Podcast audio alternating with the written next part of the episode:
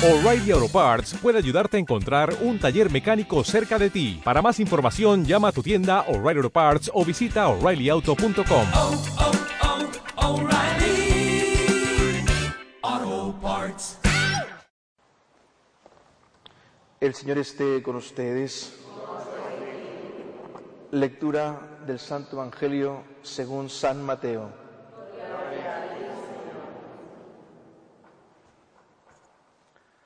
Le presentaron a Jesús un mudo que estaba endemoniado.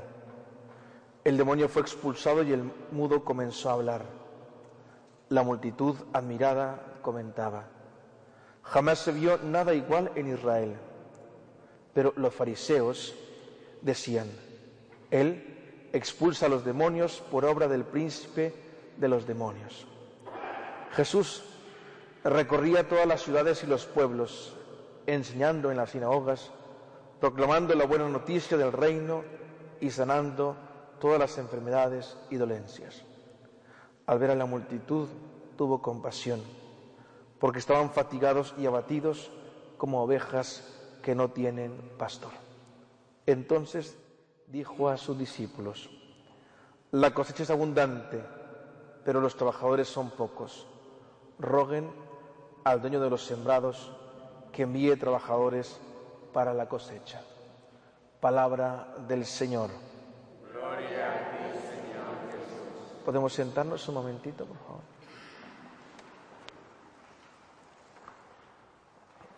Continuando con esta idea de- que decíamos ayer respecto a cómo un pueblo rompe eh, por su fragilidad, por sus limitaciones, rompe con un pacto, con una alianza, nos encontramos también nuevamente con esta imagen también de Oseas, de cómo reclama eh, que Israel ha volcado su corazón, ha volcado la experiencia solo hacia los ídolos. Escuchamos, por ejemplo, en el Salmo, decíamos, pueblo del Señor, confiad en el Señor. El salmista dice, los ídolos de qué sirven? Tienen ojos pero no ven. Están ahí pero ¿de qué sirven?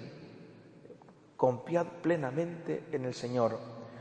El otro día, eh, encontrándome con una, con una señora, me decía que justamente para ella sentía que, que su casa estaba embrujada, que su casa estaba embrujada y posiblemente había alguna posesión demoníaca.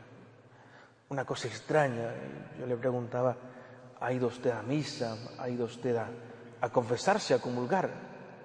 Y me contaba que sí, que ella se iba a comulgar, eh, se confesaba en algún momento, pero que sentía que su hijo tenía una posesión demoníaca. Eh, Yo recordaba estas imágenes que, que salen de repente en las películas. Yo pensaba que me contaba una película de su hijo, una película de una posesión supuesta.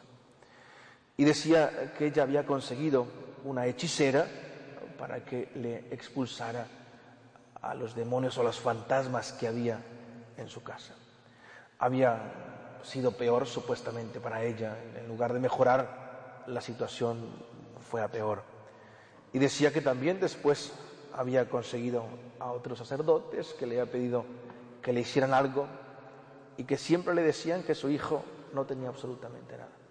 Hasta que consiguió a una medium, decía ella. Y esta medium le dijo a ella que con certeza su hijo tenía un mal puesto, que le estaban haciendo un daño. Y yo le decía, ¿desde hace cuánto tiempo, en el último tiempo que lleva con estas cosas, no se confiesa? ¿Hace cuánto tiempo no va a misa? No pide perdón. ¿Hace cuánto tiempo no se acerca a la Eucaristía? Ha puesto su confianza plenamente en la hechicería, en los supuestos medios, en lugar de acercarse a Dios y confesarse. Es decir, en lugar de ver eh, o de intentar acercar o revestirse de gracia, intentar meter en casa hechiceros y brujos y cosas. Creo que justamente es lo que reclama continuamente el profeta. Han preferido poner la atención en estas cosas que en el mismo Dios. En el Evangelio volvemos a tener esta imagen también de lo que ocurre cuando se confía en Dios. Tenemos como Dios expulsa justamente un demonio. Después también nos encontramos como el mismo Jesús recorre los caminos donde hay gente que le sigue también. Y dice claramente, él mismo les pide que descansen porque estaban perdidos. Tiene compasión nuevamente de ellos. Cuando, vuelvo a repetir lo que decía también el día de ayer, cuando nosotros confiamos plenamente en Dios, el Señor permite justamente que descansemos.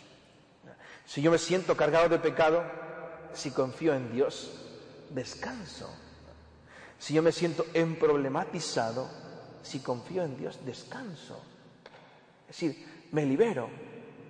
Creo que esto de la confianza no es solamente un discurso, se trata de una experiencia continua.